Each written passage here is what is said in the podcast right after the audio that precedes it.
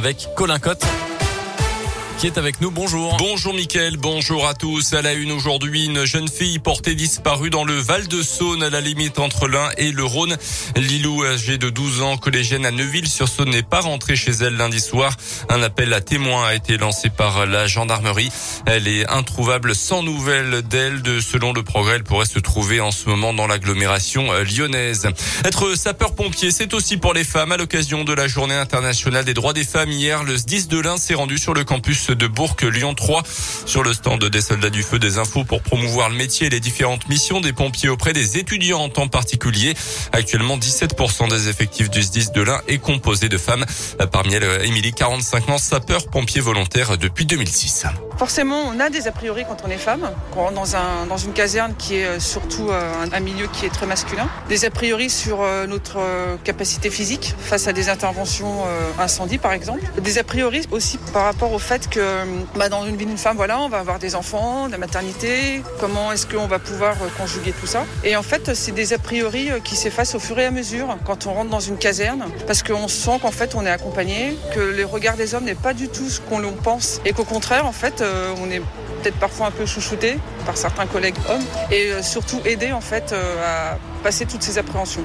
Le SDIS de l'Ain vient de lancer un plan d'action pour une plus grande féminisation de ses effectifs. L'enjeu est aussi de prolonger leur durée d'engagement et de faciliter l'accès aux responsabilités. À retenir également cet accident de la route, un accident de poids lourd hier en fin de journée à Saint-Étienne-du-Bois au niveau d'un rond-point. Le semi-remorque s'est couché sur le bas-côté, déversant une partie de son chargement. Le chauffeur n'a pas été blessé. La circulation a été perturbée.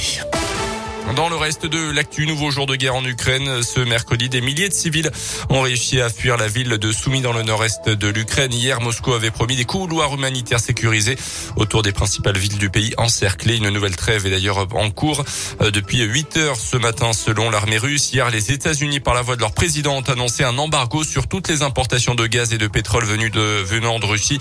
Une décision similaire a été prise par le Royaume-Uni. L'Union européenne hésite encore. Un conseil européen doit se tenir à Versailles en fin de semaine. La France importe 17% de son gaz de Russie, un chiffre qui monte à 55% en Allemagne. La campagne électorale, Emmanuel Macron toujours largement en tête dans les sondages. Le président sortant est crédité de plus de 33% des intentions de vote au premier tour, selon une nouvelle étude euh, publiée euh, ce matin. Jean-Luc Mélenchon remonte à la troisième place avec 13% d'intentions de vote, juste derrière Marine Le Pen. Éric Zemmour est quatrième devant Valérie Pécresse. Les autres candidats, Yannick Jadot, Fabien Roussel, Anne Hidalgo, Philippe Poutou, Nathalie Arthaud, Jean Lassalle et Nicolas Dupont-Aignan ne dépasse pas les 5%. Les sports avec le basket, l'Eurocoupe hier.